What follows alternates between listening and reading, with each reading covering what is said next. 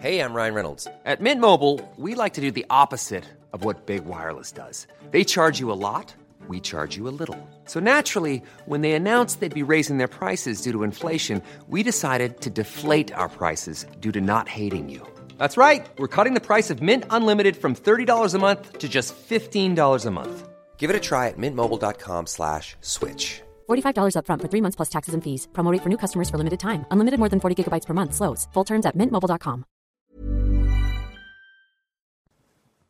15h30 sur CNews, ravi de vous retrouver pour 90 minutes info. Je présente les invités dans un instant, mais avant cela, un point sur l'information, justement avec Mickaël De Santos. Une enquête a été ouverte pour violence sur personne chargée d'une mission de service public, outrage et rébellion après l'agression d'un pompier hier à Paris. Hier, lors de cette manifestation du 1er mai, cette street medic censée apporter une aide médicale s'en est pris à un pompier qui tentait d'éteindre un feu. Un acte violent condamné par les autorités et qui a suscité de vives réactions sur les réseaux sociaux. Le retour des diplomates américains à Kiev est espéré d'ici la fin du mois. Nous espérons fortement que les conditions nous permettront de revenir à Kiev d'ici la fin du mois, a déclaré la chargée d'affaires américaine Christina Kvien. Et puis Israël condamne les récents propos de Sergei Lavrov. Dimanche, sur une chaîne italienne, le ministre des Affaires étrangères russe a déclaré qu'Hitler avait du sang juif, même s'il pouvait se tromper. Une affirmation que Yair Lapid, son homologue israélien, a jugée scandaleuse et impardonnable. Une horrible erreur historique selon lui. Voilà pour la minute euh, info. Je présente tes invités. Merci d'être avec nous, Thierry Claire. Vous êtes euh, secrétaire général UNSA Police. Vous étiez présent à la mobilisation euh, cet après-midi. donc, et on va en parler après cette affaire du Pont Neuf et la mise en examen de ce gardien de la paix pour homicide volontaire. Il y avait beaucoup de monde hein, cet après-midi. Oui, beaucoup de monde, d'autant plus qu'on est en période de vacances scolaires. Mm. enfin, un rassemblement organisé en l'espace de 48 heures qui a rassemblé finalement beaucoup plus de, de collègues que ce que l'on pensait. À vos côtés, il y a une chaise vide parce qu'il y a un invité mystère. Je vous donne un indice, il a été gilet jaune. J'en dis pas plus. Il arrivera dans quelques instants. Merci d'être avec nous. David Xavier Weiss, premier adjoint LR au euh, maire de Levallois-Perret. On va longuement revenir sur ce qu'il s'est passé hier lors de la mobilisation du 1er mai. Merci également à Philippe Doucet, membre du bureau national du Parti socialiste, ancien maire d'Argenteuil. Bonjour. Bonjour Philippe, vous êtes euh, aujourd'hui au Parti socialiste. Est-ce que vous allez devenir insoumis euh, c'est-à-dire vous allez rentrer dans l'Union populaire socialiste écologiste Je suis euh, social-démocrate depuis euh, que j'ai 16 ans, donc ça fait quelques années, mais je suis encore tout jeune, donc j'ai pas l'intention de changer une ligne politique. Est-ce que c'est la grande déprime du côté du Parti socialiste Pour les vrais? Ah, c'est une période qui est compliquée. On va pas pas vous faire de la langue de bois. Mm. C'est une période qui est compliquée parce que parce que il y a plein de choses qu'on n'a pas fait depuis plusieurs années et à la fin, bah, quand vous travaillez pas sur un certain nombre de sujets, vous avez on vous présente l'histoire, on vous présente une facture. Et donc on a pris euh, la facture euh, à l'élection présidentielle. Hmm. Donc, euh, et aujourd'hui, on est obligé de s'allier avec la France insoumise. C'est le choix Olivier Faure. Un exemple concret, c'est ça qui m'a surpris. Est-ce que le Parti socialiste est raccord avec la France insoumise sur les questions de laïcité? Par exemple, sur l'abrogation de la loi séparatiste que veut Jean-Luc Mélenchon? On fait comment? Bah, je pense qu'il y a des désaccords sur la laïcité. Je pense qu'il y a surtout un désaccord euh, sur l'Europe, parce que la désobéissance sur les traités européens, euh, pour moi, c'est quelque chose qui me paraît euh, hors de notre ADN. on peut être en désaccord avec un certain nombre de politiques européennes, on mm. peut être en désaccord avec un certain nombre d'orientations de l'Europe euh, sur les aspects fiscaux, sociaux et tout ça, mais euh, je pense que vous avez la signature de votre pays. Je donne toujours l'exemple quand Boris Johnson il signe, il signe le traité du Brexit et que quelques mois après il dit oh ben non finalement on va changer les règles. Ben finalement, c'est l'image de la Grande-Bretagne, au-delà du gouvernement de Boris Johnson, qui est atteinte. Et donc, l'enjeu pour nous, on a le droit d'être politiquement, démocratiquement en désaccord avec les traités européens, on les renégocie, mais la question de la désobéissance, parce que si dans l'Union européenne, chacun se met à désobéir à des règles de cette manière-là, bah après, euh, pourquoi on va reprocher à M. Orban de désobéir, par exemple, à des règles de droit ou des règles sur euh, les droits de l'homme? C'est à un moment donné, si chacun fait son truc à la carte, il imagine ici sur le plateau, chacun prend la parole comme il veut, c'est plus une organisation. Ce qui est terrible, c'est que cette alliance, ce n'est pas une alliance idéologique. C'est une question de siège, c'est une question d'argent. Voilà, c'est aussi bah, simple que ça, soyons concrets. Vous avez dit, on n'a pas de langue de bois aujourd'hui. Non, il y, a deux aspects. Il y a une partie il y a un certain nombre de, militants Parti socialiste qui sont plus sur ces lignes-là, il faut le dire, c'est pas nouveau. Et puis il y a effectivement la question d'une maintien d'une organisation. Est-ce que euh, a intérêt à perdre son âme pour 20 sièges ou pas? Voilà, c'est cette question-là. Moi, j'ai ma réponse. Olivier Faure en a une autre. Eh ben. Mais c'est moralement même répréhensible d'être à la même table des négociations que la France insoumise. Imaginez si. Oui, mais en politique, je me méfie toujours les aspects de morale. Parce on que en parlera tout à l'heure. On en parlera tout à l'heure. Gardons nos billes, mais je veux qu'on revienne sur cette situation et cette mobilisation des policiers et cette affaire du, Pont Neuf. La police donc a, manifesté dans les plus grandes villes de France, Marseille, Paris, Lyon, en soutien aux gardiens de la paix mis en examen pour homicide volontaire après les tirs mortels lors d'un refus d'obtempérer sur le Pont Neuf. Ça s'est passé le soir du second tour de la présidentielle. Vous allez entendre Frank Van Merlik. Il est secrétaire général d'Alliance. Il avait déjà fait un peu la polémique en mai dernier, lors d'un rassemblement citoyen avec les forces de l'ordre. Il avait dit en mai le problème de la police, c'est la justice. Et il y avait eu tout, un débat autour de ça. on va se poser la question est-ce que le problème de la police aujourd'hui, c'est la justice? Il persiste et signe aujourd'hui. On l'écoute. Le policier ne peut plus travailler ainsi. Nous voulons, contrairement à ce qui se dit aussi, une complémentarité police-justice. Mais force et de constater qu'une certaine frange de celle-ci ne le souhaite pas par idéologie et dogmatisme. Alors, pour cette frange-là, Alliance Police Nationale persiste et signe. Le problème de la police reste la justice. Et je vous remercie. Juste après cette euh, déclaration, euh, le syndicat de la magistrature a réagi par communiqué. Essayer de dresser les policiers contre les juges est en tout cas un jeu dangereux pour l'état de droit, tant il conduit en définitive à attiser la défiance de toute une population. Thierry Claire, je me tourne vers vous, secrétaire général adjoint UNSA Police. Euh, vous souscrivez au, terme de, Fabien Van Merlik ou pas? Alors, Fabien Van Mollerik a précisé son propos euh, lors de son discours. Il a précisé en disant c'est une partie de la justice par rapport à des militants. Je pense que vous avez cité une organisation syndicale qui s'est illustrée par le Mur des cons, qui a publié effectivement euh, pendant plusieurs années euh, des portraits, des noms, des identifications de, de policiers notamment, de responsables syndicaux policiers. Donc je pense que à ce niveau-là, effectivement, on n'a pas de leçon à recevoir de cette organisation syndicale qui euh, s'est radicalisée, à un moment donné en tout cas, euh, de son histoire. Donc, euh, je pense que Fabien Van dans son propos, l'a clairement dit, il parle de militants au sein de la justice et pas de l'institution judiciaire. Ce qui est loin d'être rassurant, c'est-à-dire qu'aujourd'hui, il y a ou il y aurait des magistrats politisés. Vous souscrivez, David Xavier Weiss? Bah, Pleinement, bien sûr, parce que il y a effectivement des magistrats politisés et effectivement le mur des cons, il y avait des politiques, il y avait des responsables policiers qui étaient, euh, qui étaient visés, ce qui est quand même scandaleux. Ça voulait dire que la justice n'était pas rendue en fonction de l'affaire jugée, mais en fonction des préjugés qu'on avait, politiques ou non, euh, des personnes qui étaient face à vous. Et puis, il y a, quand même un problème. Alors, je dirais pas de la justice en général, mais en tout cas des moyens euh, judiciaires qui sont parfois, qui peuvent démoraliser l'action des policiers au quotidien souvent, bien souvent, on a l'impression quand même que euh, la justice n'est pas du côté euh, de l'enquête de police et du, et du bon ordre public, mais plutôt du côté des délinquants. La preuve en est, pour ce, pour ce pour ce gardien de la paix de 24 ans, qui, euh, s'il faut quand même remettre les choses dans leur contexte, c'était le soir de la, présidentielle. Je vous rappelle que l'ambassade des États-Unis avait envoyé un message à tous ses ressortissants et, et, publié sur, sur, les réseaux sociaux qu'il fallait faire très attention sur les places parce qu'il peut y avoir des débordements, des, des, risques, euh, des risques euh, d'attentats, etc.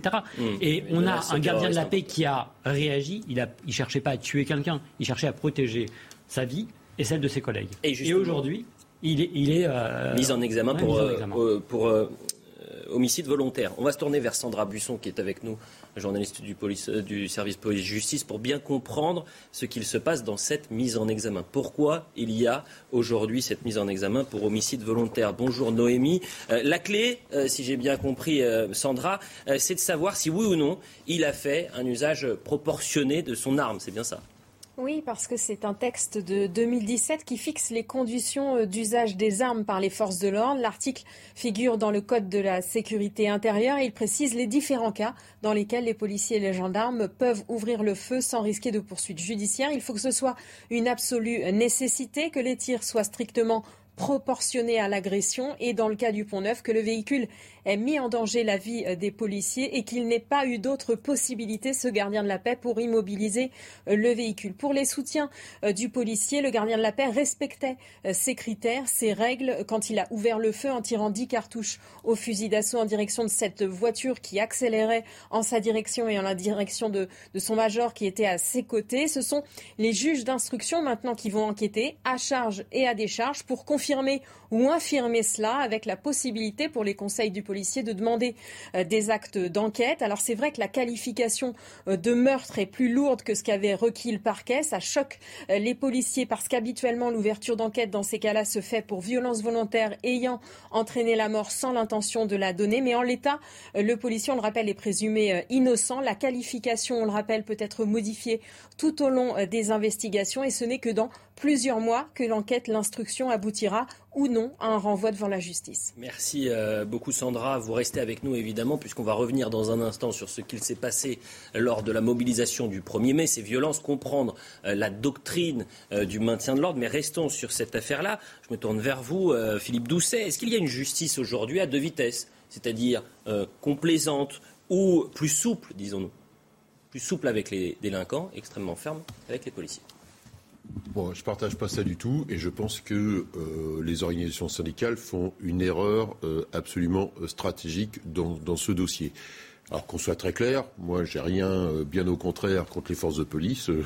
j'ai suffisamment, en tant que maire d'Argenteuil, sollicité pour qu'on ait des forces de police dans nos banlieues. Et encore aujourd'hui, s'il y avait plus de policiers à Argenteuil, notamment devant la gare où il y a un bazar immense, avec des trafiquants de cigarettes, de de cannabis, de médicaments, euh, j'en serais euh, ravi et je serais certainement pas le seul. Mais je pense qu'il y a une erreur stratégique par rapport à ça, c'est que d'un point de vue des citoyens, il y a un couple police-justice qui doit fonctionner ensemble. Parce que finalement, police et justice, c'est l'autorité de l'État au sens le plus noble du terme. Mmh.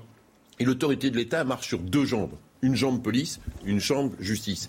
Et quand les deux jambes se tirent dessus, euh, se mettent des coups de pied de l'un à l'autre, d'une certaine façon, eh bien, euh, ça, finalement, globalement, ça abaisse l'autorité de l'État. Et d'ailleurs, vous faisiez référence à l'évolution du propos de, votre collègue de, de Alliance. Donc du coup, il dit c'est plus la justice, c'est en gros le syndicat de la magistrature. Mais pour tout le monde, en dehors des spécialistes des organisations syndicales de la justice, savoir ce qu'il y a la différence entre le syndicat de la magistrature, le syndicat des magistrats, etc. Euh, euh, tout le monde pense que en fait c'est cette guéguerre police-justice. Et je pense que c'est un très mauvais exemple par rapport à ça. Alors qu'il y ait de l'émotion chez les fonctionnaires de police parce qu'ils sont confrontés au quotidien à une situation compliquée, je, peux l'entendre, mais qu'en termes de responsabilité d'organisation syndicale, je pense que c'est une faute, parce que finalement, l'autorité de l'État, ce, cœur euh, battant, il, ne peut que fonctionner ensemble. Et autrement, c'est l'autorité de l'État globalement qui, se trouve abaissée, y compris dans l'esprit de nos concitoyens. Et c'est un truc qui est terrible aujourd'hui, le fait de ne plus avoir confiance dans l'État, surtout dans un pays comme la France. Enfin, alors si je puis me permettre, les policiers n'ont plus confiance dans leur justice. Si je puis me permettre, les Français, et on a les sondages qui le confirment, ont confiance aux, forces de l'ordre. Et euh, une majorité soutiennent les forces de l'ordre. Il y a une oui, mais pas aussi minorité très bruyante c'est vrai, mais ça diminue au cours des années. Minorité très et selon et une haine viscérale contre les forces de l'ordre. Mais en revanche, pour la justice, rappelez-vous des sondages. La justice est laxiste pour beaucoup, beaucoup de Français. Il y a deux choses. Qu'il y ait une demande d'autorité, y compris côté de la justice, oui, mm. mais que sur le rapport population-police, euh, un, effectivement, il est important, mais il a diminué au cours des années, et il est notamment beaucoup plus faible chez les moins de 35 ans. Et c'est quand même un sujet, parce que les jeunes continueront à vieillir, et, si leur opinion autour de la police continue d'être celle-là, je pense qu'on a aussi un problème. Que répondez-vous à Philippe Doucet, Thierry Claire? Non, mais c'est vrai qu'il est évident qu'il y a certains, en tout cas, essayent d'instrumentaliser le thème de la sécurité. Donc au travers de ça, police, justice, effectivement. Euh, ça étant, il y a des problèmes, et s'il y a des problèmes, il faut tenter de les régler. Mmh. Aujourd'hui, en tout cas, euh, le sujet, c'était d'apporter notre soutien à notre collègue euh, par rapport à cette affaire du Pont Neuf, mais également d'apporter notre soutien à l'ensemble de nos collègues qui sont confrontés justement à ces difficultés. Un refus les refus d'obtempérer, il y en a énormément. Un toutes les 30 minutes en France. Ah quasiment. Alors c'est vrai qu'il y a refus d'obtempérer et refus d'obtempérer, mais il y en a énormément, et un toutes les 30 minutes comptabilisé euh, globalement, effectivement. Donc, ce qui fait que vous avez des fonctionnaires de police qui, lors de contrôles routiers, euh, lors de contrôles d'interception pour quelque motif que ce soit, sont mm. confrontés justement à réagir rapidement par rapport à des individus qui vont les prendre pour cible, qui vont foncer soit sur des policiers piétons, soit sur des policiers qui sont dans des véhicules et qui, en quelques fractions de secondes, vont devoir décider s'ils doivent faire usage de leur arme ou pas. Et c'est véritablement euh, une difficulté euh, importante. Donc, vous avez la théorie tout à l'heure, Sandra Buisson l'a dit, la loi de 2017 qui a repris et qui a amélioré, je dirais, euh, euh, l'emploi, enfin, de l'usage des armes. Euh, ça étant, ça, c'est la théorie. Ensuite, il y a la mise en pratique, et ça, c'est ce que l'on retrouve effectivement sur des situations comme celle du Pont Neuf. Là où effectivement il y a un malaise et où on ne comprend pas, c'est justement la qualification judiciaire qui est retenue par rapport au, motif justement. Mmh. Homicide. Parce qu'il passe de gardien de la paix pour vulgariser à, quasiment meurtrier aujourd'hui. C'est-à-dire qu'il est mis en examen pour, oui, au sens de la, qualification, qui est retenue aujourd'hui, bien sûr. Parce que c'est l'homicide volontaire. Tout à fait. C'est un fonctionnaire également parce qu'on parle de présomption d'innocence, mais quelque part, les policiers sont des sous-citoyens dans le domaine, puisque dans le Vous avez l'impression qu'il y a une présomption de culpabilité chez les forces de l'ordre aujourd'hui bah, C'est-à-dire que, en l'occurrence, euh, ce fonctionnaire-là, aujourd'hui, par rapport à l'ordonnance qui a été prononcée euh, par les magistrats, se retrouve sans salaire. C'est-à-dire que du jour au lendemain, en fait, il se retrouve avec une, interdiction euh, d'être présent sur le, territoire de la préfecture de police qui est euh, son service d'affectation. Donc il y a un service non fait et donc il y a une suspension et une suppression de son salaire immédiate dès lors que l'ordonnance est, prononcée. Ça, c'est un vrai sujet qui met une difficulté juridique justement sur laquelle on doit se pencher. La minute info et ensuite notre invité mystère arrive sur le plateau. Je rappelle qu'il a été gilet jaune. La minute info.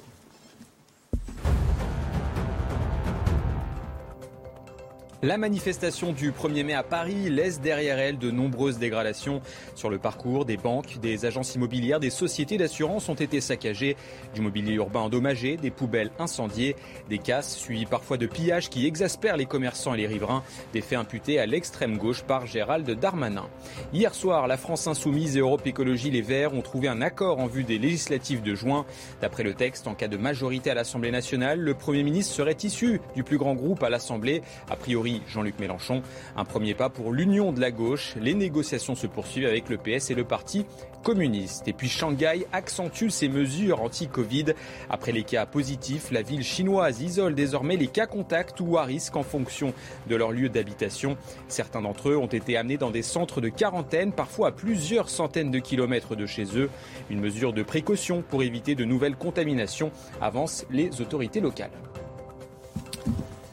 L'invité mystère est arrivé, Benjamin Cauchy, bonjour. Bonjour. Il n'y a rien de mystérieux, il y a un invité en retard surtout, avant d'être un invité mystère. Vous allez bien, vous êtes orateur national et membre du comité politique de reconquête. C'est ça, et très sympa avec le CNews, donc je ne dirai pas les raisons de mon retard. Oui, bah écoutez, gardez les... Gardez... En tous les cas, ça réagit beaucoup sur les réseaux sociaux. Par exemple, il y a une personne qui m'interpelle. Il euh, faut répondre à la question d'Eliott Deval, Monsieur Doucet. Euh, Eliott, vous devrez lui reposer la question sur, justement, la loi séparatisme.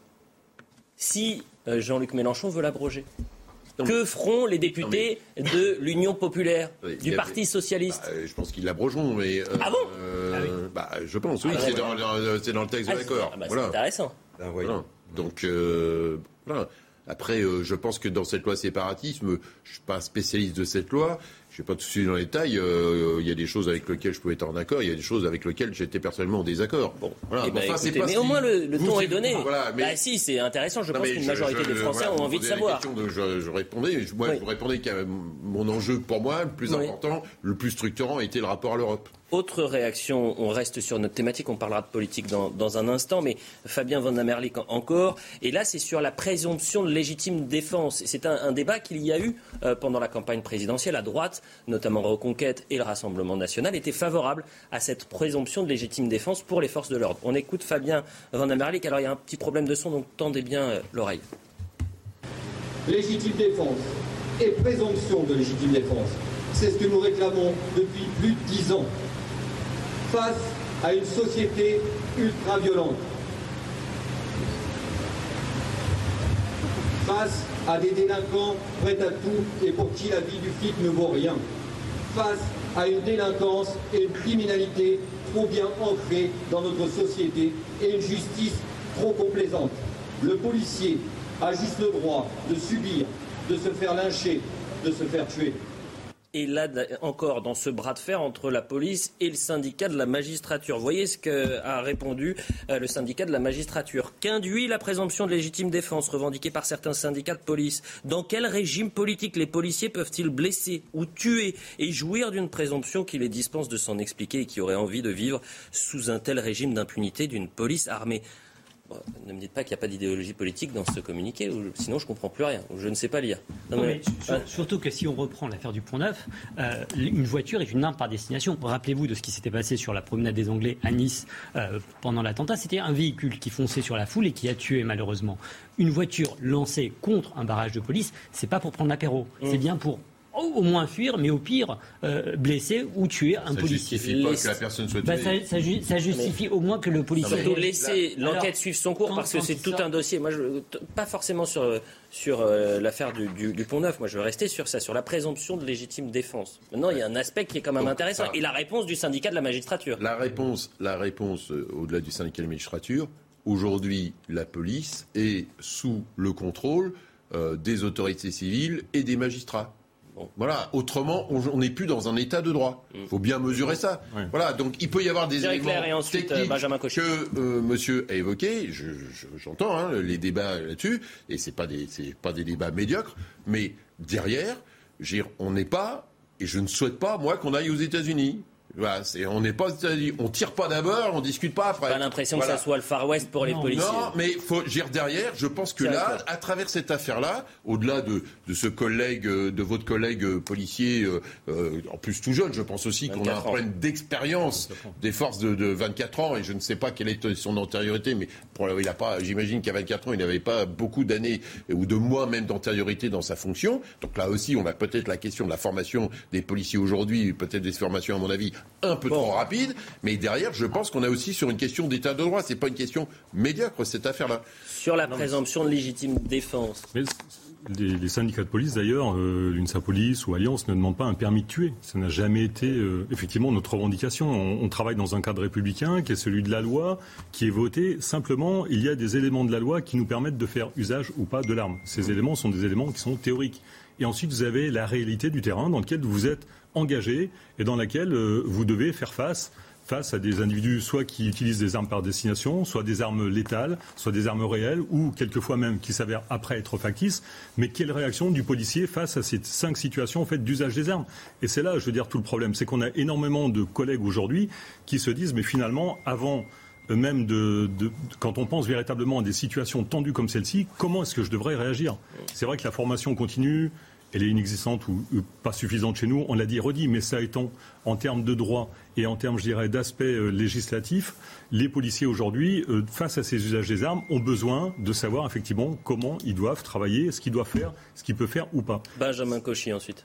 Excusez-moi, je, me permets de vous couper comme ça, on avance un tout petit peu. Benjamin Cauchy sur la présomption de légitime euh, défense, c'est-à-dire qu'aujourd'hui, ces dernières années, on entendait quand même quelque chose d'assez étonnant, c'est-à-dire le, leitmotiv c'était protéger ceux qui nous protègent, comme si aujourd'hui les forces de l'ordre étaient plus en difficulté que les délinquants en quelque sorte. Oui, il est loin le temps de Charlie avec ses manifestations en, soutien aux policiers. Je, ferme la parenthèse. Éric Zemmour, durant toute la campagne des élections présidentielles, a porté ce sujet sur la table de ce principe de présomption euh, euh, de légitime défense pour les forces de l'ordre, que ce soit des gendarmes ou des policiers, lorsqu'ils sont contraints à, utiliser leurs armes, c'est-à-dire lorsque leur, euh, leur situation physique est mise en danger. Donc, euh, Monsieur Doucet, il n'y a pas de permis tuer, n'allons pas aller dans la caricature. Bien évidemment qu'il faudra aborder les choses, mais quoi qu'il en soit, on ne peut pas partir du principe où le détenteur légitime euh, de la force. Je ne pars pas de ce principe-là. Ou le détenteur légitime. Je dis simplement que la police est sous l'autorité de la justice et que par ailleurs, il va y avoir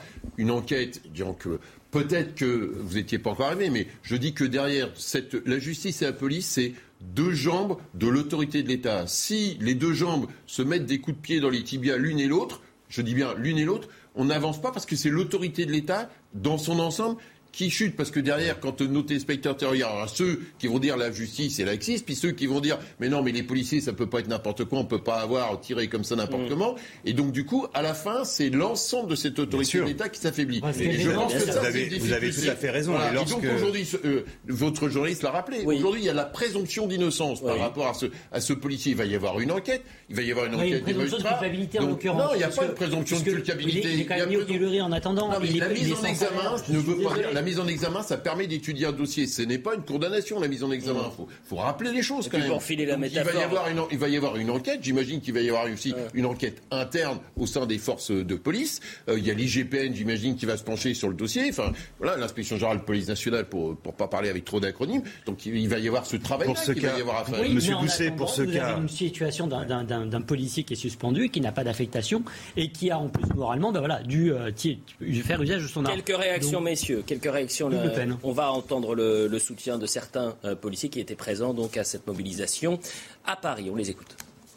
Le premier objectif, c'est de soutenir notre, notre collègue, notre jeune collègue de 24 ans qui est jeté en pâture euh, avec cette qualification euh, pour meurtre. Et le deuxième objectif, il est justement sur cette qualification où on a un vrai sentiment d'incompréhension, même un sentiment de colère. On ne comprend pas euh, cette décision qui a été prise par les magistrats de partir sur une qualification la plus haute. En cas justement euh, voilà, justement. Euh, Benjamin Cauchy, sur cette situation également, on va regarder. Ce que je vous propose très rapidement, c'est qu'on voit un témoignage désormais qui fait écho à ce qui s'est passé sur le, Pont Neuf. Celui d'un policier percuté par un véhicule. Ça s'est passé en octobre 2020. Le conducteur ivre avait foncé sur euh, ce policier, lui causant des séquelles irréversibles. Le sujet est signé Jules Boiteau et Alexandre Minguez. Pour Ibrahim, le 18 octobre 2020 est le souvenir d'une nuit traumatisante. Vers 4 heures du matin, cet agent de police contrôle un péage quand il est percuté par un automobiliste en état d'ivresse. Je pense qu'il était entre 70 km à l'heure ou 80. il m'a soulevé 3 mètres en l'air et éjecté derrière la voiture à 10 mètres. Quand je vois ça, je dis la personne qui s'est fait percuter par ça, elle n'est pas en vie. Donc euh, c'est une grande chance que je sois là. Le policier souffre d'une fracture au bassin et d'un traumatisme crânien. Il reste hospitalisé pendant trois mois. Ça reste une tâche hein, dans, ma tête, hein, donc, euh, donc euh, je, fais des rêves. Euh, parfois, ça m'arrive de voir des flashs. Vraiment, je vois une voiture qui me percute alors que je suis en famille. Hein. Rapidement arrêté, son agresseur a été condamné à cinq ans de prison, dont trois ans ferme. Une peine insuffisante pour le policier. Cette personne n'a pas pris ce qu'elle mérite vraiment. Donc, parce que parce que quand on voit les images de la vidéo, on voit bien qu'il changeait de direction exprès pour, euh, pour, me percuter. Ça a été requalifié comme refus d'obtempérer aggravé alors que c'était une tentative d'homicide volontaire. Resté deux ans en arrêt, Ibrahim a pu reprendre son service. Il milite aujourd'hui pour une meilleure protection des agents sur leur lieu de travail. Excusez-moi, cet, exemple est éloquent. Sa vie, elle est détruite, est-ce, monsieur Benjamin Cauchy elle, est, elle, est, elle est complètement détruite. Je ne sais pas s'il pourra s'en remettre professionnellement, sans, doute pas. Euh, je, voudrais continuer quand même sur, sur cette histoire de, de, deux pieds. Vous parliez de, effectivement d'un côté l'autorité policière, de l'autre côté l'autorité judiciaire. Euh, il est clairement, et là c'est flagrant, l'autorité judiciaire est clairement dans une idéologie qui va à l'encontre des forces exécutantes sur le terrain. Je pense qu'il faut arrêter d'infantiliser les forces de l'ordre ils sont suffisamment armés intellectuellement, psychologiquement. Soit il faut encore améliorer la formation.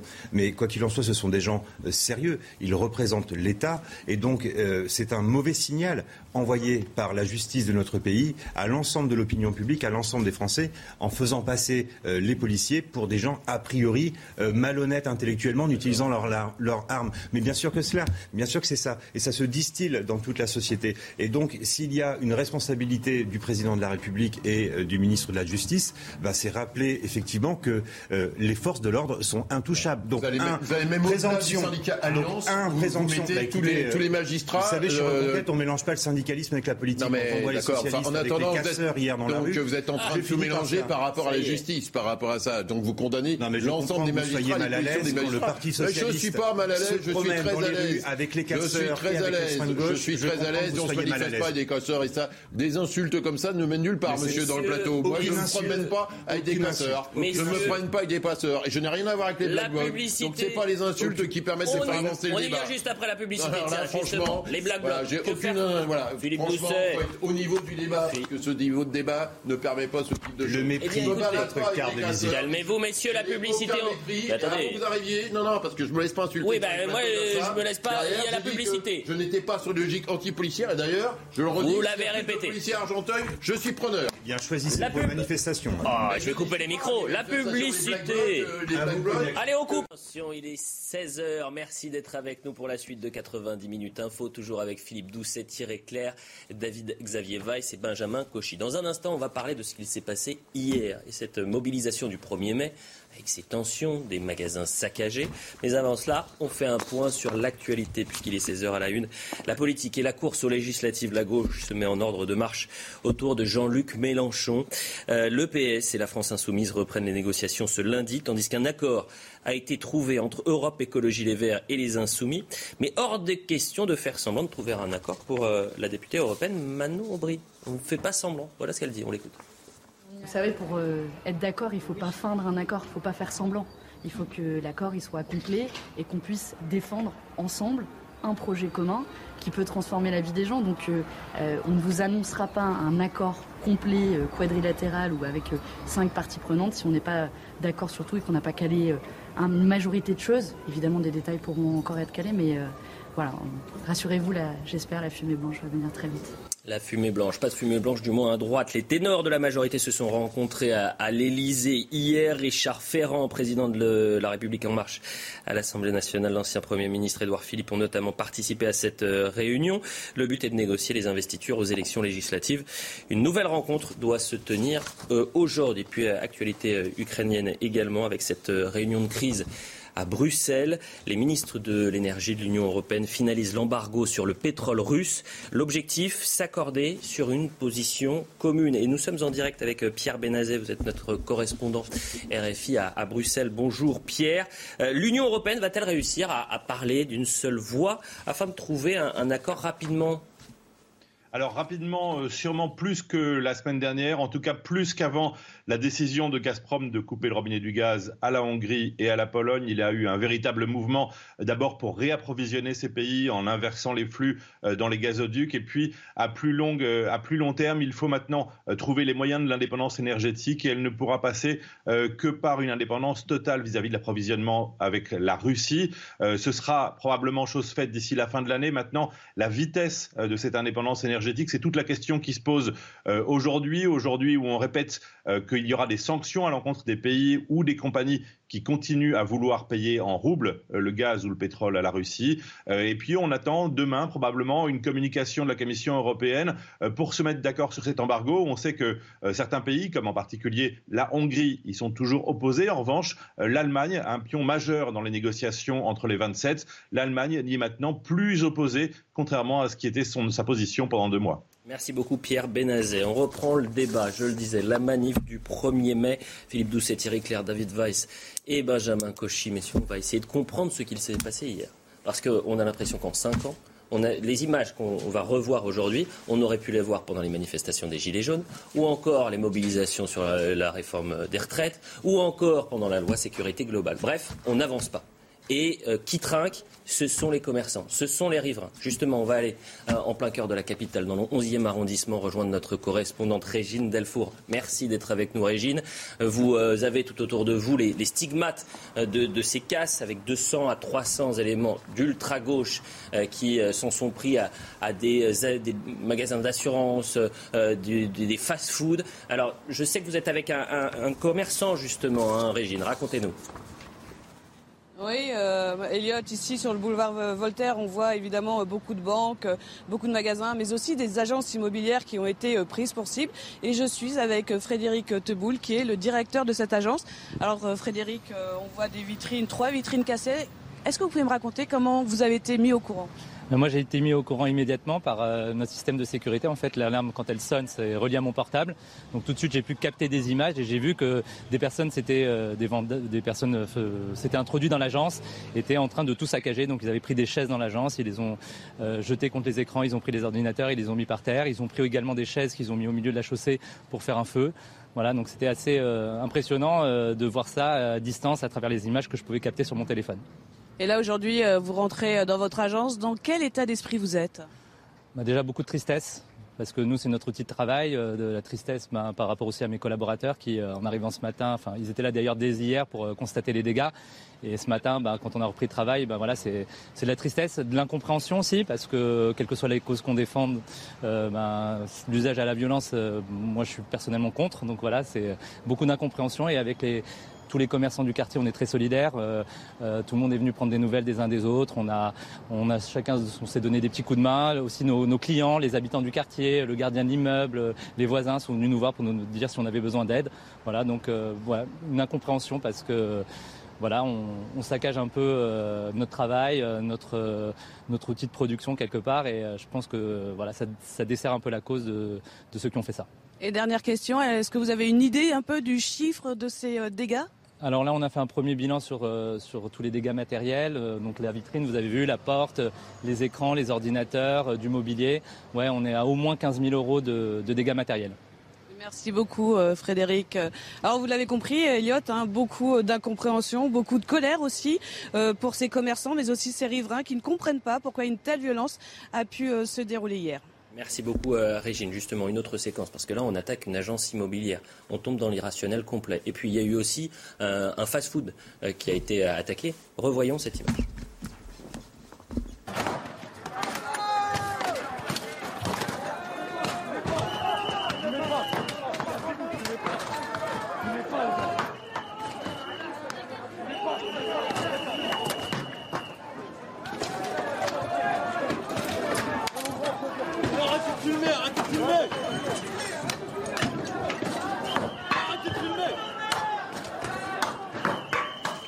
Tourne tout de suite vers vous, Thierry Claire. Je rappelle que vous êtes secrétaire général adjoint UNSA Police. Si on fait le bilan, il y a 20 000 manifestants. ok? Il y a 200 à 300 éléments radicaux qui se sont intégrés à cette manifestation et qui se, se sont mis devant le cortège officiel, si j'ai bien compris. Il y a 1500 forces de l'ordre. Comment on en arrive à ces images bah, ces images, malheureusement, elles sont le, lot quotidien, enfin quotidien, elles sont le lot systématique, en tout cas, de l'ensemble des manifestations que l'on connaît depuis un certain nombre d'années. Vous avez des groupes organisés en black bloc qui euh, viennent pour semer le chaos systématiquement, euh, qui s'infiltrent dans les manifestations, alors devant, derrière, au milieu, ça dépend de la situation. En fait, ils s'adaptent en permanence. Ça étant, hier, on a eu quand même une bonne réactivité de nos collègues dans le sens où il y a eu quand même 50 interpellations. Euh, je veux dire, c'est pas rien. 47 gardes à vue aujourd'hui. Et ça sera intéressant de voir la réponse judiciaire. On en parlait de ces deux jambes qui essayent de marcher. Tout en sachant que euh, on sait que dans le cadre de ces manifestations, et pour intervenir, c'est véritablement compliqué, parce que vous avez des manifestants qui sont là effectivement pour faire passer leur message dans le cadre de la manifestation du 1er mai.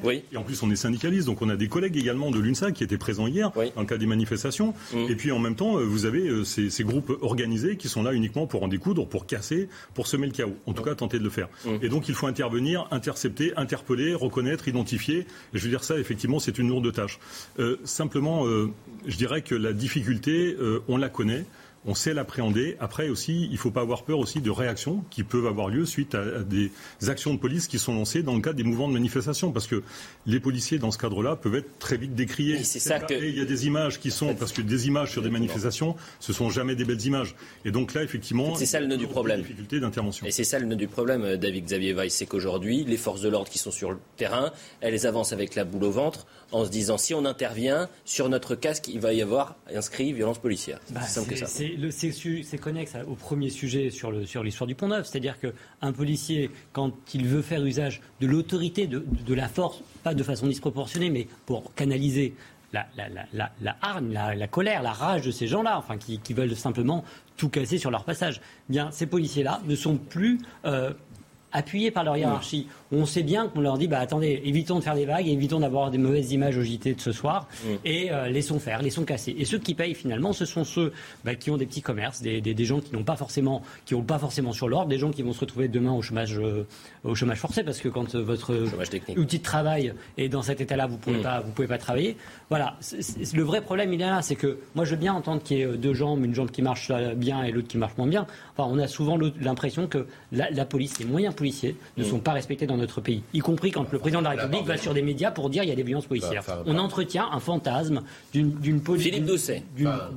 En attendant, en l'occurrence, sur cette, euh, sur cette manifestation et sur les précédentes, pardonnez-moi, mais tout le monde est demandeur de police dans cette affaire-là. Parce que derrière cette histoire de Black Bloc, le 1er mai, c'est la fête du travail, c'est la fête des conquêtes sociales euh, pendant, euh, au cours de plus d'un siècle de, lutte sociale.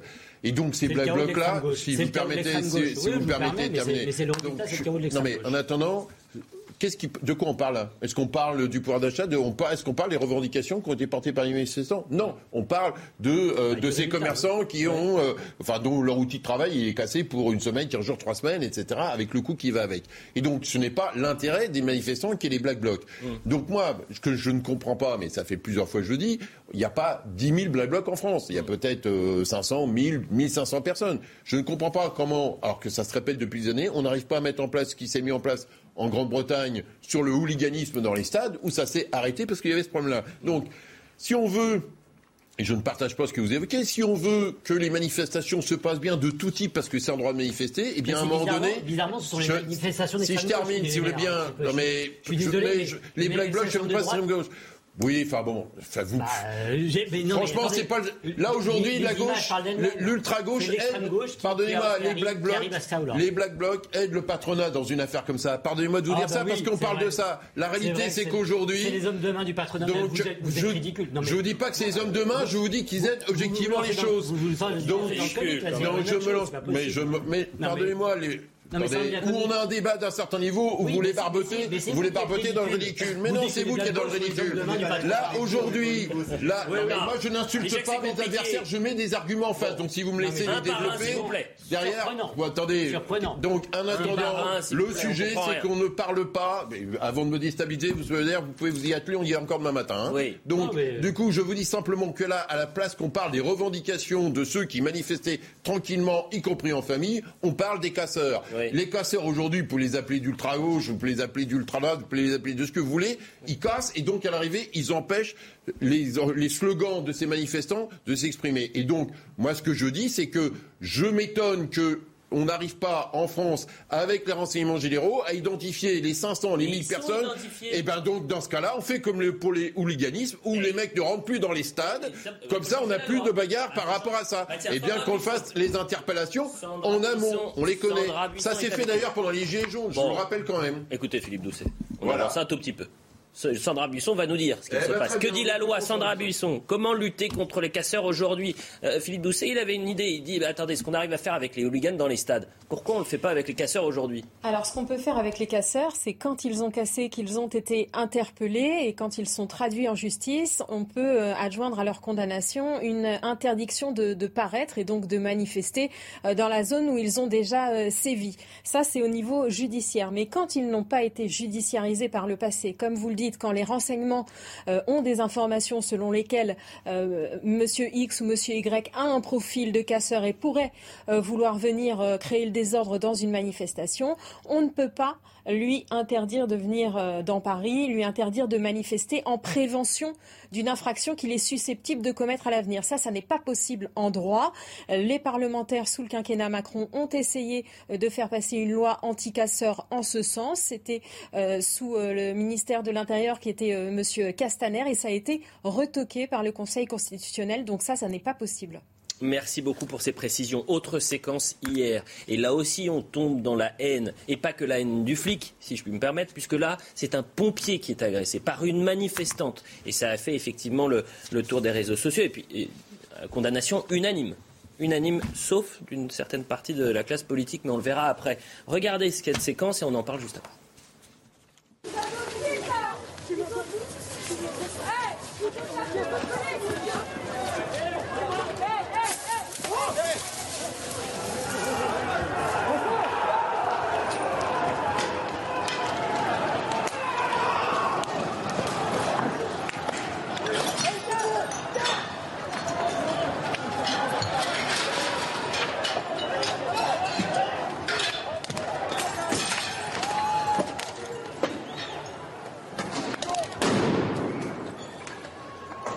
et vous allez écouter Éric Brocardi qui est porte-parole euh, des euh, sapeurs-pompiers de, France.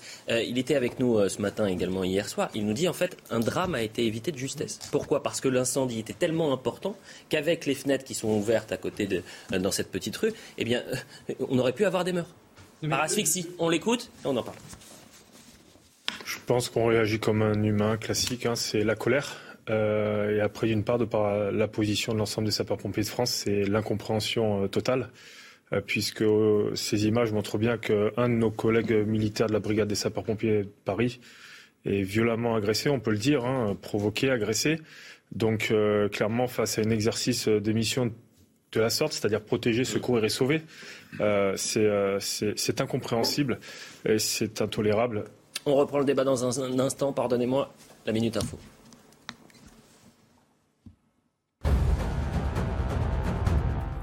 L'armée ukrainienne affirme avoir détruit deux bateaux patrouilleurs russes qui se trouvaient près de l'île aux serpents dans la mer Noire. Les patrouilleurs russes de la classe Rapo font partie des navettes les plus rapides de la marine de Moscou. Mais pour l'heure, de son côté, la Russie n'a pas encore confirmé ces destructions. Élu à l'Assemblée nationale depuis 20 ans, Jean Lassalle annonce qu'il ne se représentera pas pour un nouveau mandat de député. Le Béarnais justifie sa décision annoncée lors d'une conférence de presse aujourd'hui dans les Pyrénées-Atlantiques par la situation nationale. Il fustige, notamment une élection présidentielle jouée d'avance. Jean Lassalle a aussi précisé qu'il devait subir bientôt une opération à cœur ouvert sans préciser si cet impératif de santé était le moteur de sa décision. En France, toujours un triste record a été battu, celui du nombre d'abattages de volailles. Depuis le début de l'épisodie de grippe aviaire en novembre dernier, 16 millions de volailles ont été abattues sur le territoire. Un phénomène qui fragilise un peu plus l'ensemble de la filière. D'ordinaire, les crises liées à la grippe aviaire restaient globalement circonscrites au sud-ouest de la France de Jeanne Cancard. Messieurs, on reprend le débat. On a vu donc cette séquence du policier qui est agressé euh, par euh, une manifestante, manifestante qui est actuellement en garde à vue, Benjamin Cauchy. Pompier, pompier. pompier pardonnez-moi. Euh, Benjamin Cauchy, quelle réaction Lorsque vous voyez ça, on arrive en fait à un point de non-retour aujourd'hui? Si on s'en prend, déjà que c'est inquiétant quand on s'en prend aux forces de l'ordre, mais si on s'en prend aux pompiers qui sont en train de circonscrire un incendie, oui, parce qu'on ne peut pas parler de violence policière lorsque l'on voit un pompier. Ils sont 240 000 entre les, volontaires et les professionnels dans tout le pays. Je crois que c'est quasiment 198 000 sapeurs-pompiers volontaires. Souvent, ce sont des gamins ou des, hein. des, jeunes gens. Euh, ils ne sont pas armés. Et donc là, en l'occurrence, lorsque l'on voit euh, que, des, que des gens sont prêts à en découdre, y compris avec des sapeurs-pompiers, on comprend bien qu'il y a une décorrélation totale entre euh, la colère qui est exprimé dans la rue par une partie de la population, et puis, et puis l'État en tant que tel. avec les policiers, le, comment dirais-je, le, est déjà coupé, et là, aujourd'hui, avec les sapeurs-pompiers. Et là, je crois qu'il y a une responsabilité forte du président de la République qui a, euh, comment dirais-je, coupé toute relation avec les corps intermédiaires durant le quinquennat précédent d'une part avec une classe politique déconnectée, plus de cumul des mandats, des, députés un petit peu godillots qui n'étaient pas, comment dirais-je, les, porte-parole des, Français, et puis euh, les syndicats. Euh, les syndicats policiers qui ont eu du mal à, discuter finalement, sauf en fin de mandat, avec le président. Donc toute cette déconnexion finalement, l'absence de corps intermédiaire mmh. fait que eh bien, les, gens se, euh, vont aller euh, frapper sur, sur des, sur des sapeurs-pompiers. De façon générale, je voudrais juste finir un dernier mot quand même par rapport au Black Bloc qu'on peut appeler extrême gauche quand même, parce que c'est comme ça qu'il faut les appeler. Je suis quand même assez amusé de voir des anticapitalistes avec des baskets à 200 euros au pied. Je me suis amusé à regarder vos images avec, avec attention. Quand on se chausse avec des chaussures fabriquées de de l'autre côté de la planète et des sacs Eastpak, c'est juste pathétique. Je crois qu'il ne faut pas leur donner plus de crédit que cela. En revanche, il faut effectivement, Monsieur Doucet, je suis d'accord avec vous, les interdire de manifestation. Une réaction politique, celle de Jean-Luc Mélenchon. C'était euh, hier après-midi. Les violences parasites du 1er mai invisibilisent la marche des syndicats et servent la propagande à nos pires adversaires. Ras-le-bol, le préfet de police savait, incapable de garantir le droit de manifester en paix.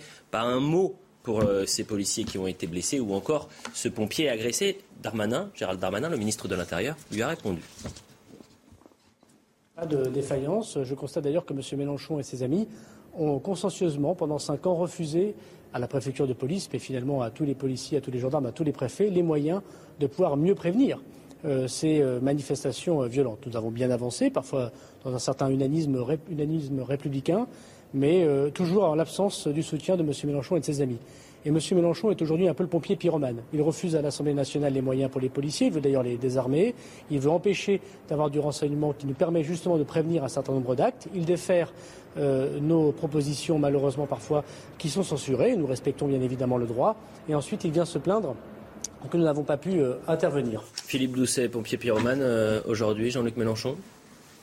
Pompier pyromane, je ne sais pas, en tout cas, enfin je pense qu'il y a deux choses. Je pense qu'il faut que la police ait des moyens. Je pense que la justice aussi, parce qu'un des problèmes dans ce pays, c'est qu'on a une justice paupérisée, puisqu'on doit être euh, mm. euh, le 25e pays en budget. Euh, par, on est juste devant la Roumanie ou la Bulgarie en budget de la justice, et par individu, on met la moitié euh, chaque citoyen français la moitié du budget de la justice que l'Allemagne. Donc on éviter la question. Est-ce que les responsables politiques alimentent ce climat de haine et ces violences sur le terrain? C'est aussi simple que ça. Est-ce que lorsqu'un responsable politique parle de violences policières ou est ultra violent contre les violences systémiques, participe à ce pompier Pourquoi il n'y a pas un mot de compassion de la part de Mélenchon vers ce pompier Moi, je ne suis pas le porte-parole de Jean-Luc Mélenchon. Vous lui posez la question. Si je peux répondre à la question, vous faites le journaliste. Dans ce cas-là, on appelle ça un échange. Je peux répondre à la question que monsieur pose ou pas Vous faites le journaliste. Donc, euh, non, mais c'est pas un monologue. Pour le moment, vous m'empêchez de parler, donc c'est votre monologue à vous. Euh, donc, du coup, non. mais derrière, moi, je pense qu'il m'a semblé que sur cette histoire de, de pompiers, enfin, je veux dire, la personne, on verra, mais elle est complètement dingue. Quoi. Je veux dire, quelqu'un qu'empêche un pompier mm. euh, d'arrêter un incendie, mm. enfin, je veux dire, euh, faut regarder son problème psychiatrique à cette personne-là, quoi, parce qu'on est même au-delà des, aspects politiques. Je veux dire, un pompier, il est pas armé, il est un incendie. C'est un déséquilibré, quoi. Donc, ah, euh, c'est un déséquilibré. si la personne est déséquilibrée ou pas. En tout cas, elle va pas bien. Si elle est si elle est pas équilibrée, elle va pas bien dans sa tête. De toute façon, derrière, faut défendre les pompiers, parce que, y compris partout, enfin, les pompiers, les policiers, moi, j'ai pas de difficulté par rapport à ça. Tout ce qui permet d'avoir une autorité, et puis là, de la protection, c'est pour protéger les gens. Donc, mm. empêcher quelqu'un d'étendre un incendie, enfin, franchement, euh, c'est. Vous n'avez pas répondu à ma question. Benjamin Cauchy, mais que ça soit, mais je ne parle pas de Jean-Luc Mélenchon. de manière générale, je vous ai dit, est-ce que, et je vais poser la question à, quelqu'un d'autre, Benjamin Cauchy par exemple, est-ce que euh, euh, certains responsables politiques, de par leur discours euh, contre la police ou en parlant de violence policière alimente ce climat de tension sur les manifestations. C'est simple que ça. Bah, en fait, ce qui est reprochable à, Jean-Luc Mélenchon dans ah ce bah, cas, euh, c'est une certaine ambiguïté. Et donc, on n'attend pas euh, qu'il y ait, comment dirais-je, une coloration de l'affection que l'on peut avoir ou non pour les forces de l'ordre, mais un discours unanime de la part de toute la classe politique, puisqu'ils sont les premières interfaces de, l'État, de la République, et donc il, il, convient de les respecter. Et donc, lorsque Jean-Luc Mélenchon alors vous parlez de déséquilibré, c'est quand même assez drôle. Quand, il y a, quand il y a un attentat, on parle de déséquilibré. Je trouvais assez amusant, Monsieur Doucet. Bah, je ne vois pas en quoi c'est amusant. Euh, bah, c'est amusant, c'est amusant parce que c'est une fausse barbe. Vous le, vous le ne renversez pas l'histoire. ce bah, que je suis en train de vous dire, ce que je suis en train de vous dire, c'est que vous n'avez pas été capable de dire que Monsieur Mélenchon avait fauté, parce que là, clairement, c'est pas une question de gauche ou de droite, c'est une question de responsabilité politique. Vous voyez ce que je veux moi, dire Je ne suis pas France Insoumise, donc je me, moi, ce que dit ah Jean-Luc Mélenchon, vous allez faire un accord, vous allez faire un accord dans mais vous allez peut-être gouverner dans quelques semaines. Mais derrière, après, je donnerai ma position. Quelle sera finalement la position par rapport à ça Moi, je me sens pas concerné. Intéressant d'ailleurs de savoir quelle sera la position du Parti socialiste. À moi, vous voyez, je suis invité ici, je donne ma position à moi, Philippe Doucet, membre du bureau national du Parti socialiste, ancien maire d'Argenteuil. Et l'ancien maire parle beaucoup dans cette affaire-là parce qu'il a eu à gérer des pompiers. On a été ravis de les avoir et de les accompagner. Mais c'était pas le sujet. On parlait de Jean-Luc Mélenchon là, Monsieur Doucet. Je l'ai redit tout à l'heure. S'il y a plus de policiers à Argenteuil, je suis preneur. On se plaint parce qu'on n'est pas de police de Paris. N'avez pas répondu à la question s'il vous plaît. Secrétaire je général. pas commenter les propos de Jean-Luc Mélenchon, mais c'est vrai que Jean-Luc Mélenchon n'a jamais des propos de, de bienveillance vis-à-vis des policiers et des pompiers. Ça, c'est une réalité. D'autant plus que ces positions, qui sont quand même des positions extrêmes, on peut dire d'extrême gauche, quand il veut désarmer totalement la police, quand euh, il veut enlever des moyens effectivement juridiques, quand euh, il conteste l'ensemble des dispositions qui se sont présentées, je comprends bien qu'il y a un jeu politique entre la majorité et l'opposition, mais cela étant, à un moment donné, je pense que la sécurité, elle n'est pas de gauche et de droite, c'est une sorte de bon sens. Il faut savoir ce qu'on veut et ce qu'on attend. il ne peut pas désarmer toute la police. Tout à fait, mais ça étant, euh, tout à l'heure, pour revenir aussi, je pense que euh, la justice aussi a, besoin de moyens. Tout à l'heure, le rassemblement, c'était pas un rassemblement contre la justice, police contre la justice. Là aussi, il y a une revendication qui n'a pas été euh, reprise suffisamment médiatiquement, mais quand même qui est la nôtre depuis déjà un certain nombre de mois, que nous avions présenté d'ailleurs avant même le Beauvau de la sécurité, qui est celle de créer une instance, une juridiction faite de magistrats spécialisés pour les forces de sécurité, de, sécurité intérieure dès lors qu'il y a une utilisation euh, d'armes. Mm. Et ça, je veux dire, des magistrats euh, qui soient spécialisés en la matière. On a un parquet national financier, on a une juridiction antiterroriste. Il faut, on peut tout à fait rentrer effectivement dans effectivement une juridiction qui soit spécialisée dans ce domaine-là, et on éviterait énormément de problèmes. On aurait au moins une uniformisation des positions qui soient prises euh, Revenons sur cette manifestation du 1er mai. Euh, il y a euh, deux semaines, il y a eu une manifestation contre l'extrême droite. C'était à peu près, peu ou prou, le même nombre de manifestants. C'est-à-dire que là, aujourd'hui, il y en avait 20 000 à Paris, il y en avait 10 000. il y avait le même dispositif de sécurité. Il y avait le même nombre de black blocs encore une fois, c'était à peu près la même chose. En revanche, ce qui s'est passé il y a deux semaines, c'est que les forces de l'ordre étaient au contact euh, de, ce pré-cortège. Et aujourd'hui, j'ai l'impression que la doctrine n'était pas la même. Résultat, on a des magasins qui sont caillassés, euh, des euh, agences immobilières qui sont pillées. Est-ce que, et je ne vise évidemment pas les forces de l'ordre qui font un travail admirable, en revanche, il y a peut-être un problème chez les décideurs, chez les décisionnaires, alors c'est vrai que traditionnellement, la manifestation du 1er mai, certes, a ses revendications générales sur le pouvoir d'achat, sur les retraites, mais c'est en principe une manifestation bon enfant. c'est plus le monde de oui-oui depuis quelques années. Euh, on est d'accord. Mais cela étant, euh, c'est quand même, je dirais, l'état d'esprit, en tout cas, qui, est, qui alimente euh, ces manifestations du 1er mai. Mm. Cela étant, il y a, moi, je, enfin, je ne veux pas rentrer dans des considérations comme celle-ci, dans le sens où les policiers qui sont présents, moi je connais, j'ai eu des contacts hier avec des collègues policiers qui étaient présents sur le terrain. Oui. Moi, j'ai aucun collègue qui m'a dit on nous a demandé de ne pas intervenir ou euh, euh, de rester effectivement euh, de rester caché. Donc il n'y a pas eu de consigne dans ce sens-là. Hmm. Donc effectivement d'ailleurs, et pour autant, il y a eu quand même 50 interpellations qui ont eu lieu, ce qui est quand même conséquent. C'est-à-dire qu'il y a eu une réactivité de, nos collègues qui hmm. ont été présents et, et qui ont permis aujourd'hui, et on verra bien effectivement les décisions qui sont. Vous l'avez dit, 50 interpellations. Bah, Attendons voir à votre, ce qui va se passer. votre collègue euh, un Buisson, euh, bah, les 50, s'ils sont interpellés en train de, ou 47, bah, normalement, eux, si la justice fait son travail, ils deviennent euh, rentrent dans la logique, euh, et eux, on les revoit plus sur les manifestations. L'autre aspect, peut-être dans l'affaiblissement des syndicats qu'on a connu au cours des années, mm. là aussi, auparavant, auparavant, la CGT, par exemple, avait un service d'ordre où, a priori, personne venait trop les chatouiller parce que qu'ils étaient euh, vrai. Voilà. Bon, manifestement, euh, le service d'ordre de la CGT doit être moins puissant qu'avant parce que les Black Blocs viennent quand même. Entièrement Il y avait quand même cet accord, service d'ordre des syndicats, police qui fonctionnait. Et manifestement, euh, à mon grand regret, ça fonctionne. pour le port cortège d'arrêter de manifester et de, laisser, de, se dissocier de. Messieurs, la publicité, dans un instant, on va parler de la course législative. On va parler de la gauche comme à droite. Alors, s'il y a une alliance qui se dessine à gauche. Entre reconquête. à droite, à droite, c'est à droite, c'est un peu plus compliqué, un peu plus compliqué à droite. Soyez patient. Patient. Oula, c'est une information que vous donnez. Non, non, je fais du teasing. Ah, d'accord, très bien. Ouais, c'est pas très français le teasing. Il faut trouver un mot français là quand on défend le français. La publicité. 16h30 sur CNews, la suite de 80 minutes info. On poursuit le débat dans un instant, mais avant cela, la minute info avec Jeanne Cancard. L'Union européenne finalise un embargo progressif sur le pétrole russe. Pour sanctionner la guerre en Ukraine, les 27 vont annoncer cette semaine un calendrier de nouvelles mesures, notamment sur l'arrêt des achats d'hydrocarbures à la Russie. Un processus délicat qui prend du temps car il ne doit pas entraîner une flambée mondiale des prix du pétrole. En France, un slogan pour les policiers mobilisés aujourd'hui. Le problème de la police reste la justice. Quelques centaines de fonctionnaires se sont rassemblés aujourd'hui en France à l'appel de plusieurs syndicats pour protester contre la mise en examen pour homicide volontaire de leurs collègues. Ce policier qui a abattu deux hommes alors que leur voiture aurait tenté de forcer un contrôle dimanche 24 avril sur le pont Neuf à Paris. Au lendemain de l'agression de pompiers en marge des manifestations du 1er mai, une enquête a été ouverte, notamment pour violence sur personnes chargées d'une mission de service public. Pour l'heure, une femme a été placée en garde à vue hier soir. Minute Info, toujours avec Philippe Doucet, membre du bureau national du PS. On va parler de la gauche dans un instant, Philippe. Mais avant cela, on va parler de la droite avec David Xavier Weiss et Benjamin euh, Cauchy. Benjamin Cauchy, vous êtes, je le rappelle, orateur national et membre du comité politique de reconquête. Alors faites attention, juste avant la publicité, vous avez dit, on était en train de dire euh, union entre Marine Le Pen et Eric euh, Zemmour, c'est impossible.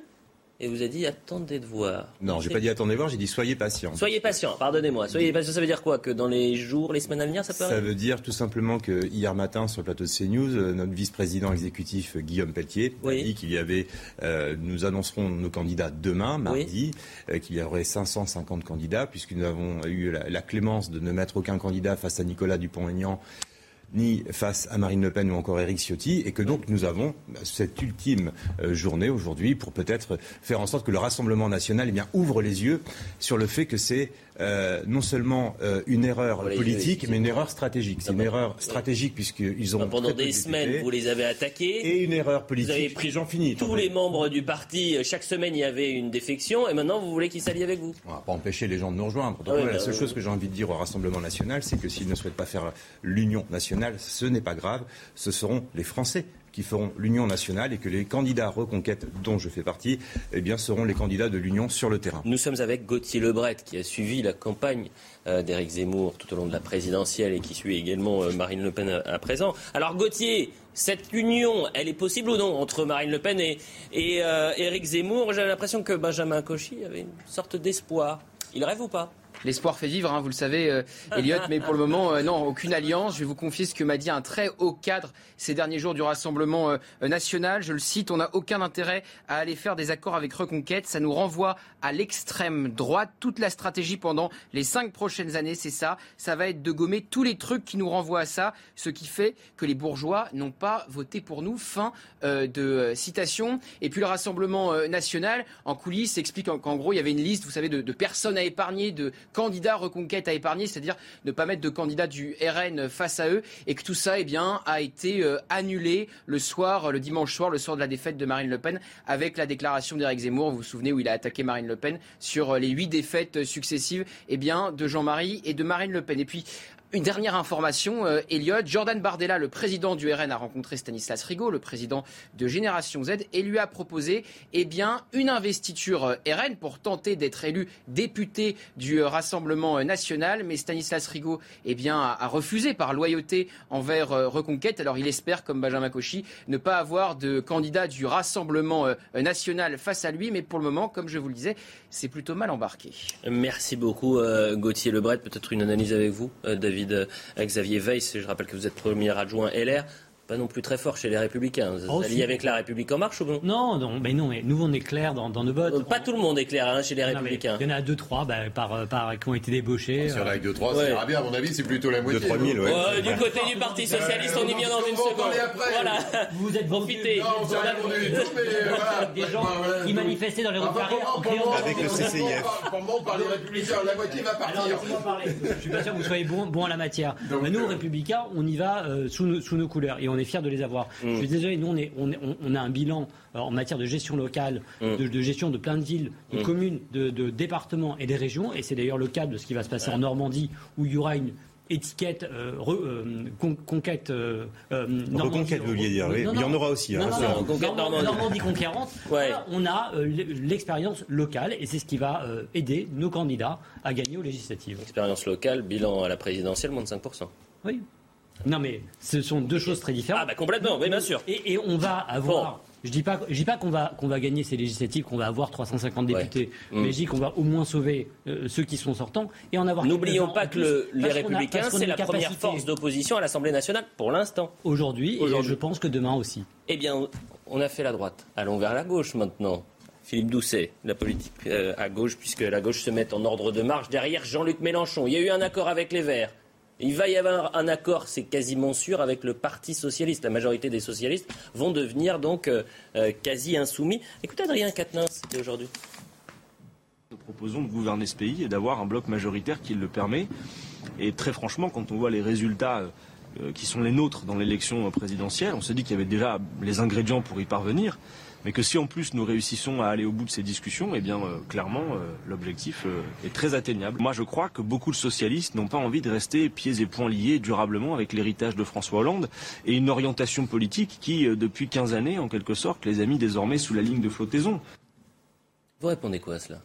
Moi, je ne partage pas cette ligne-là. J'anime avec Hélène Geoffroy, la maire de Vaux-en-Velin et plein d'autres amis un courant au sein du Parti socialiste qui s'appelle Debout les socialistes, qui est contre cet accord parce que euh, je pense que ce qui est notre ADN de social-démocrate ne peut pas se retrouver euh, dans cet accord. Je l'évoquais en début d'émission euh, sur la question européenne. On peut parler de la gestion économique, on peut parler de laïcité, on peut parler de, de sécurité, on peut parler de tous ces sujets-là. Euh, mais aujourd'hui, vous êtes minoritaire. Non, oui, aujourd'hui, on est minoritaire. Voilà, on a fait euh, un tiers du, euh, on, pèse un tiers du Parti socialiste au sein de nos derniers congrès. Il y a eu un vote. Donc il y a un tiers des réfractaires entre guillemets. Oui, probablement plus un tiers au moment du congrès quand on a fait le, le, le Parlement du parti s'est réuni pour voir mm. s'il y avait un accord ou pas. Ça faisait plus qu'un tiers. Et je pense qu'au vu de ce que je sais des négociations, je pense qu'il y aura encore plus de monde parce que. Mais la question c'est est-ce que vous restez au Parti socialiste quand on s'allie avec le, la France insoumise? C'est ça la question. chaque jour suffit à peine, on va déjà voir euh, le type d'accord. Euh, bah, l'espoir fait vivre, vous voyez. Euh, donc, comme nos Monsieur de Reconquête espère que Marine Le Pen ne va pas leur en vouloir, ou que notre ami espère que la moitié de Marine Le Pen. Hein. Donc, on espère des Français, donc, donc du coup, non, donc on prendra la décision le moment venu. Il y aura aussi chez nous un, un, congrès qui décidera de, de, la ligne. Donc, on prendra nos, nos décisions le moment venu. On va déjà voir s'il y a un accord. Mais pour le moment, nous, nous sommes défavorables, nous sommes contre ça parce que c'est, ce n'est pas notre ADN. Et ça n'a rien à voir par rapport à ce que dit Adrien Quatennens. On peut être en désaccord